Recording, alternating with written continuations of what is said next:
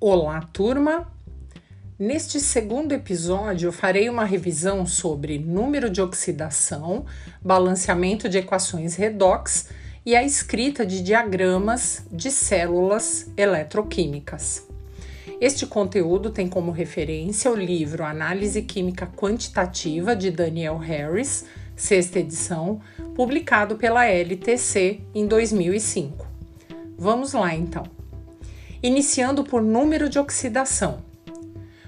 O número de oxidação ou estado de oxidação é um sistema de contabilidade usado para rastrear o número de elétrons formalmente associados como um elemento em particular. O número de oxidação indica quantos elétrons foram dados ou recebidos por um átomo neutro quando ele forma um composto.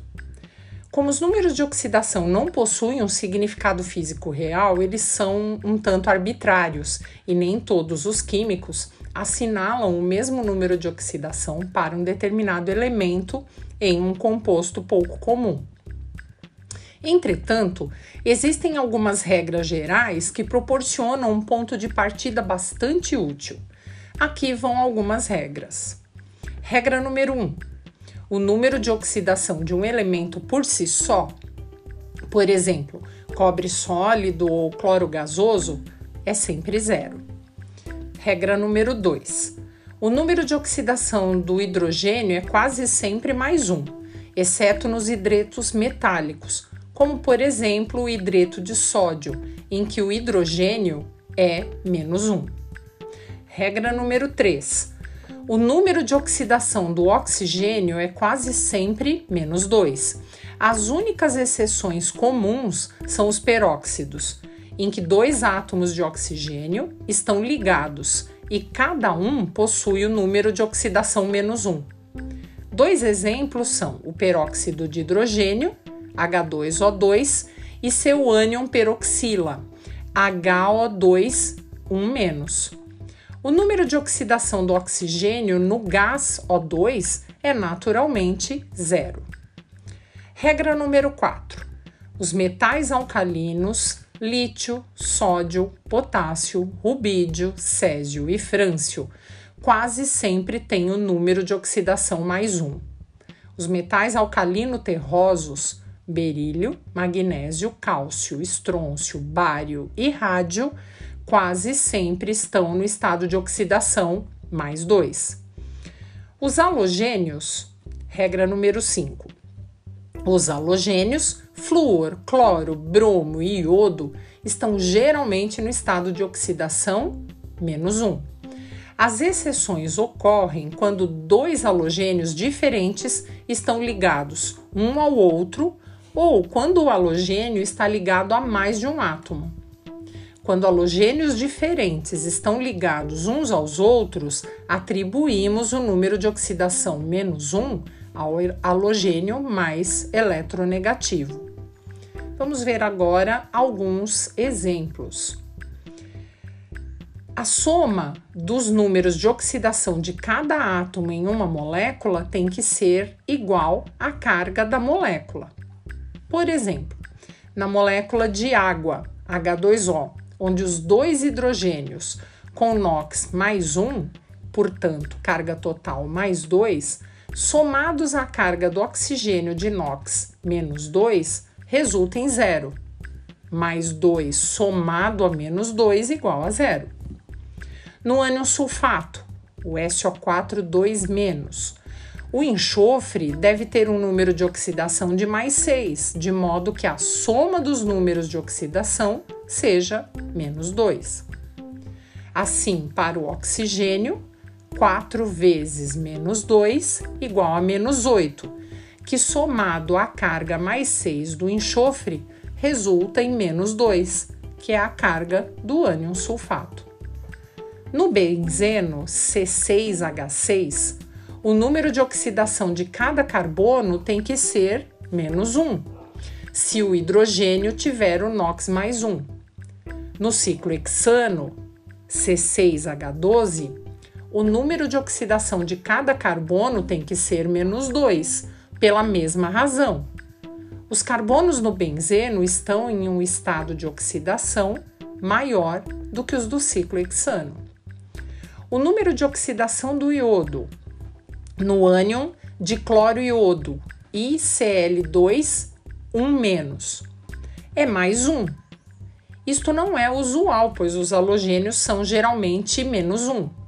Contudo, como o cloro é mais eletronegativo do que o iodo, consideramos o cloro como menos 1, forçando assim, desse modo, o iodo a ser mais 1. O número de oxidação do arsênio, AS, no sulfeto de arsênio, AS2S3, é mais 3. E o valor para o enxofre é menos 2. Estes valores são arbitrários, mas são razoáveis. Como o enxofre é mais eletronegativo do que o arsênio, escrevemos o enxofre como negativo e o arsênio como positivo. E como o enxofre está na mesma família do oxigênio, que geralmente é menos 2, consideramos o enxofre como menos 2, deixando dessa maneira o arsênio como mais 3.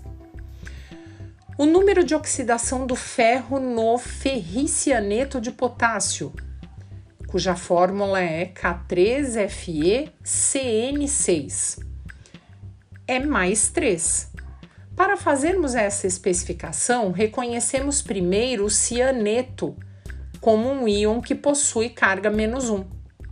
6 íons cianeto dão menos 6 e 3 íons potássio, ou seja, K+, dão mais 3. Portanto, o ferro deve ter um NOx mais 3 para que a fórmula global seja neutra. Nessa abordagem, não é necessário assinalar os números de oxidação do carbono e do nitrogênio individualmente, uma vez que reconhecemos que a carga do cianeto é menos 1. Como um último exemplo, destaco um caso em que o NOx é fracionário.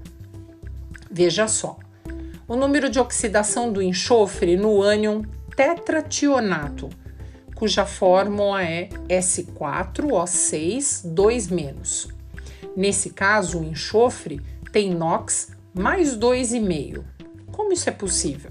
Ora, o estado de oxidação fracionário ocorre porque seis átomos de oxigênio contribuem com carga menos 12.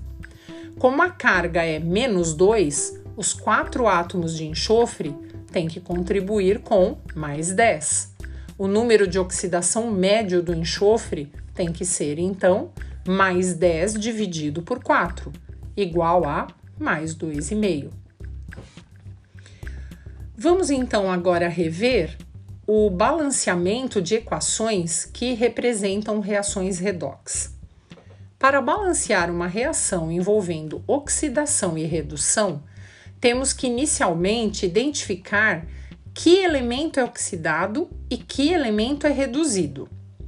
A seguir, dividimos a reação global em duas semi-reações imaginárias, uma envolvendo somente a etapa de oxidação e a outra envolvendo apenas a etapa de redução.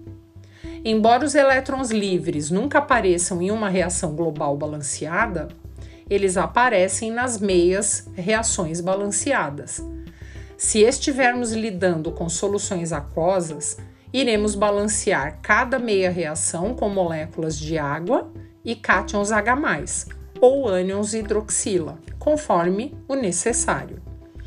Uma reação é balanceada quando o número de átomos de cada elemento é o mesmo em ambos os lados e a carga resultante é a mesma em ambos os lados também. Finalmente, vamos relembrar a escrita de um diagrama de barras que represente uma célula eletroquímica. As pilhas eletroquímicas são descritas por meio de uma notação que emprega apenas dois símbolos: uma barra vertical, que representa a fronteira entre duas fases, e duas barras verticais para a ponte salina, ou seja, representa duas fronteiras entre fases, uma para cada lado da ponte.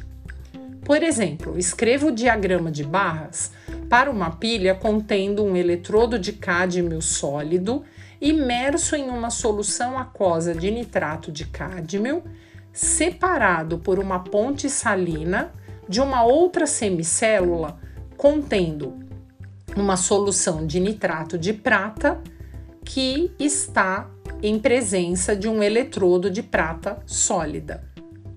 O diagrama de barras, ou também chamado diagrama de célula, é escrito para uma reação específica, na qual o eletrodo que está à direita é tratado como sítio de redução e o eletrodo que está à esquerda como sítio de oxidação. Confira esta afirmativa observando o diagrama de barras que você escreveu para o exemplo com cádmio e prata. Por enquanto é só, turma. No terceiro episódio, tratarei com mais detalhes sobre pilhas galvânicas, ponte salina e potenciais padrões.